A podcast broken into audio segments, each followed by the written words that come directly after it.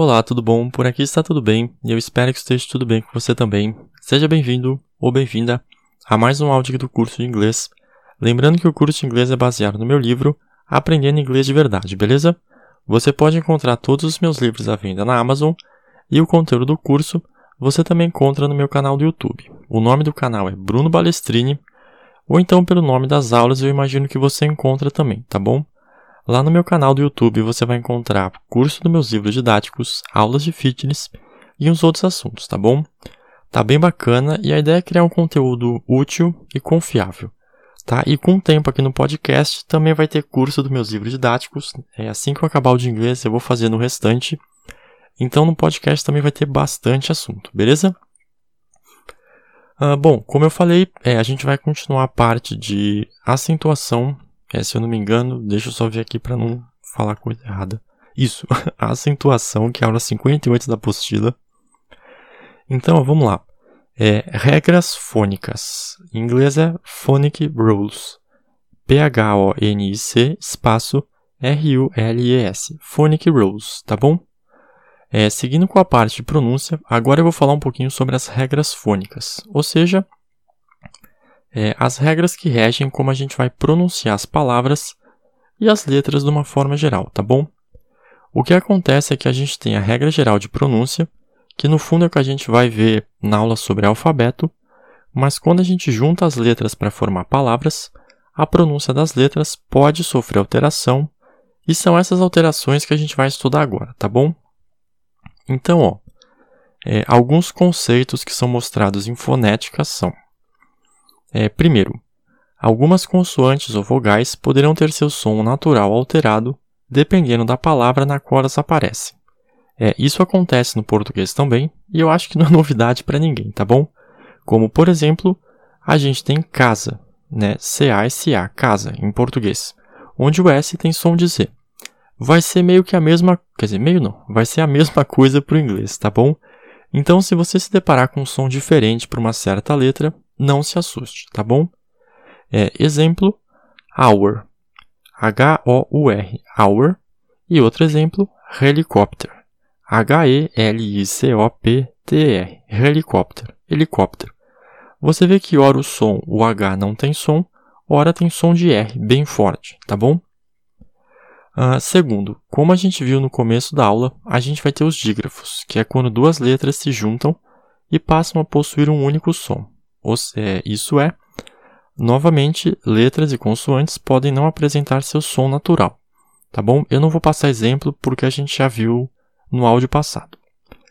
Uh, terceiro, a gente vai ter as vogais mudas, como por exemplo, make. M-A-K-E, make. Meio que o K ali morre o som. É, então, ó, perceba que apesar de existir um E ali no fim, a gente meio que. Quer dizer, a gente não pronuncia ele.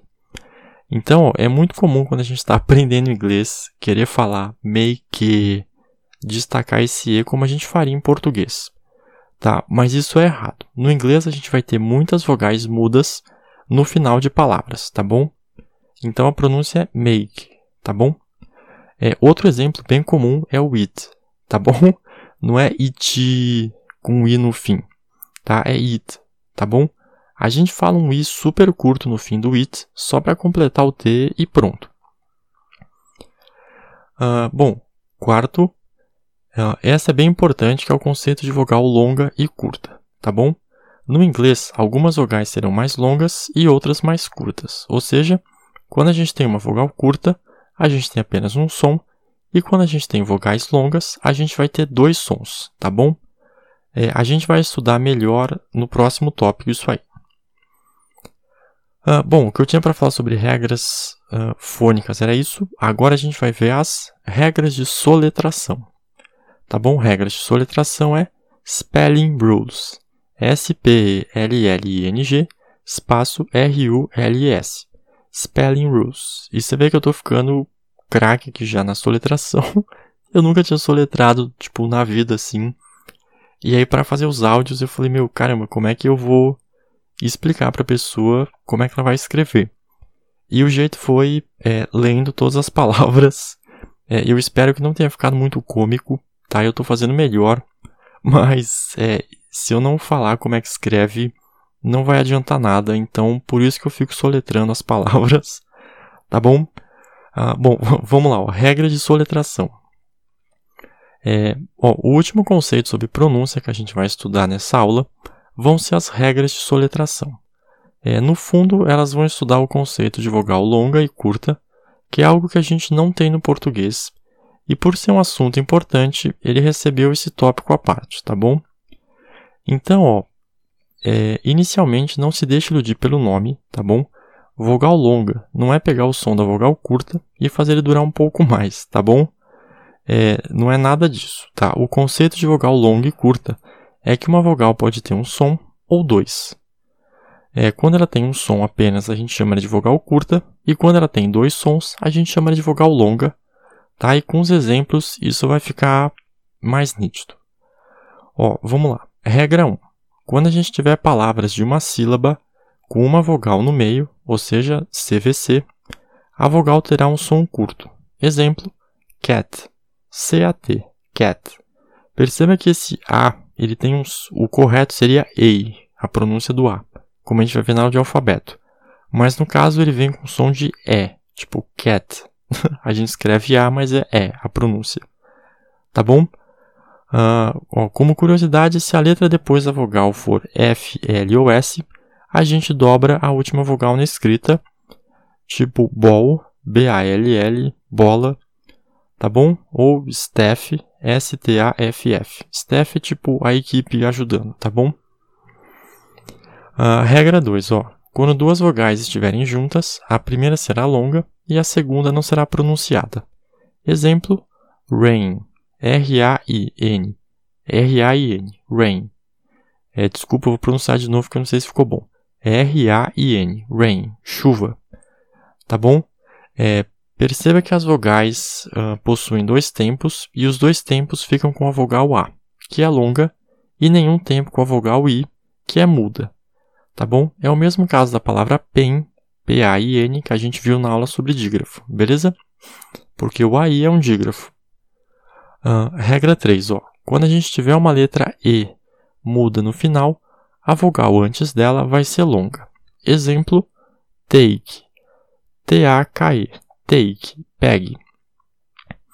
Uh, aqui, ó, vale ressaltar o seguinte. Perceba que nesse caso, a gente vai pronunciar o A como EI que é o som natural do A, mas em cat a gente pronunciou o A como E, tá bom?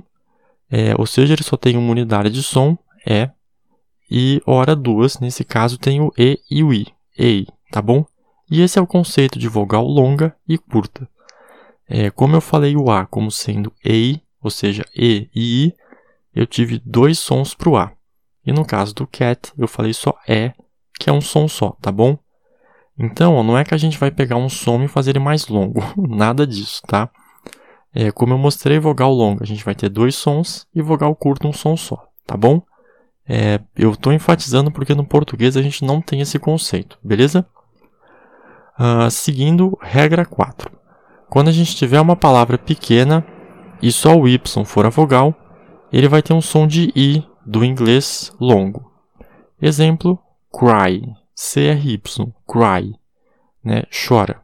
Ou to cry, né, o infinitivo chorar. É, preste atenção que o I é o I do inglês. Ou seja, ele não tem som de I, ele tem som de I. Por exemplo, cry, tá bom? É, regra 5. Quando Y ou EY terminarem uma palavra e a sílaba final não for a forte, o Y vai ter som de E. Exemplo, money uh, M-O-N-E-Y, money. É, no caso, é o E do inglês, tá bom? Que tem som de I no português. Então, é money. Apesar de ter EY, é EI, money. Tá bom? É, regra 6. As vogais IE, ou seja, I mais E, juntas, seguirão a regra 2, exceto se forem antecedidas da letra C. Nesse caso, a vogal longa será o I do português. Exemplo: receive. R-E-C-E-I-V-E, receive, recebe. Ou, no infinitivo, to receive, receber, tá bom? Uh, se a gente fosse analisar letra a letra, o som ficaria receive, Olha que coisa linda, hein? Receive. É, mas como é um dígrafo, o som fica I. Logo, receive, tá bom? Uh, bom, agora ó, algumas curiosidades sobre a escrita de certas palavras. É, primeira curiosidade. É, OI e OY. Uh, isso é a primeira curiosidade. OI e OY. O primeiro é usado no meio da palavra e o segundo no final. Ou seja, é, quando a gente OI, a gente vai usar quando for no meio da palavra e OY no final. Exemplo, soil. S-O-I-L. Soil. Solo. E o outro exemplo, toy. T-O-Y. Toy. Perceba que quando é no fim a gente escreve com Y e quando é no meio com I. Tá bom? É, é o mesmo som, mas como está em posições diferentes, a gente tem grafias diferentes, beleza? Segundo caso, OU é, e OW. Tá bom? O primeiro vai ser usado no meio da palavra e o segundo no final. Exemplo: house. H-O-U-S-E, house. E o outro caso, low. L-O-W, baixo, low. House é casa, low é baixo. Então a gente tem o mesmo som, mas quando escreve em posição diferente, a gente também tem grafia diferente. É, aqui um cuidado, ó, a gente pode ter substantivo composto, tá, que foge dessa regra porque é um substantivo composto, não é uma palavra só, são duas palavras juntas. É, exemplo, cowboy, C-O-W-B-O-Y. É, no caso, ó, é, Aparentemente o OW está no meio da palavra, mas não. Cowboy é a união de cow mais boy, né? Tipo garoto vaca. Cow é vaca, boy é garoto. Então, ó, como está no fim da palavra, usou o OW, que é o correto, cow, e o oi, como está no fim, é com y, boy, B-O-Y, tá bom? Então tá certinho, é que como é um substantivo composto, dá a impressão que ele né, viola a regra mas não, tá bom? E peraí que eu subestimei o tamanho aqui da aula, tinha mais uma página toda, deixa eu ver se vai dar tempo. Dá, a gente faz um áudio um pouquinho maior, tá? Foi mal. Terceira curiosidade, quando B, D, G, M, N ou P aparecerem depois de uma vogal curta, a gente dobra a consoante. Exemplo, manner, M-A-N-N-E-R, manner, maneira. Perceba que a gente não escreve manner, tipo M-A-N-E-R, mas sim manner, com dois N's, tá bom? Uh, isso acontece para a gente manter o som, beleza? Quarta curiosidade: o som de CH pode ser escrito de três formas. Na primeira, ele é escrito com CH e utilizado no começo da palavra. Exemplo: choose, C-H-O-O-S-E, choose, escolhe. É, significado, né? To choose, o infinitivo, é escolher. Na segunda, com TCH, é, e ele é utilizado no final da palavra. Exemplo, catch. C-A-T-C-H, catch. Catch no infinitivo, né? To catch é pegar. E na terceira forma, com T, e ele é utilizado no meio da palavra quando o som de CH vier antes de I-O-N, ion, ou de URI, U-R-E. Exemplo, formation. F-O-R-M-A-T-I-O-N. Formation. Perceba que o T do form, é, formation é F-O-R-M-A-T-I-O-N. Formation. Formação. Perceba que apesar da gente escrever com T, a gente fala formation. Tá bom? Com CH. Ah, então, ó, perceba que para cada lugar de palavra onde o som de CH aparece, ele vai ser escrito de uma forma. Ou com CH, ou com TCH ou só com T, tá bom? Então, ó, essas regras que eu estou ensinando sobre fonética é, são apenas para realmente deixar a apostila completa, beleza? Na prática, você não precisa saber essas regras, nem os nomes, nem as pessoas que ensinam inglês sabem essas regras de cabeça, tá bom? O que acontece é que na prática você acaba decorando e se acostumando com o som das palavras e você não se preocupa se possui regra ou não, você só grava o som e pronto, beleza? Mas como a ideia da apostila é que ela seja um material tanto para quem quer falar inglês, como para quem quer ensinar inglês, eu quis incluir esse tópico e outros extras assim, beleza? Então, ó, só para reforçar o conceito de pronúncia, eu vou mostrar só uns exemplos. Ó. Exemplo, good, G-O-O-D, good, significa bom. É, apesar de ter som de U, a gente tem dois Os ali, G-O-O-D. Então, são dois valores de som, tá bom? Isso é importante no inglês, por isso ficou good, tá bom? São dois Os. É porque a gente vai ter alguns casos no inglês que é o seguinte. Exemplo é bitch, B-I-T-C-H, bitch. Bitch significa mulher vulgar. E o outro caso é beach, B-E-A-C-H, beach, é praia. Ou seja, é, no primeiro caso eu pronunciei o I uma unidade de som, e no segundo caso eu falei o I com duas unidades de som, ou seja, mulher vulgar é beach e praia é beach, tá bom?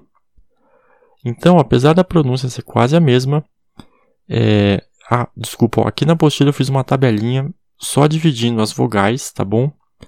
Então, ó, apesar da pronúncia ser quase a mesma, em beach, mulher vulgar, a gente só tem um i, ou seja, uma unidade de som, enquanto em beach, praia, a gente tem EA, ou seja, duas unidades de som.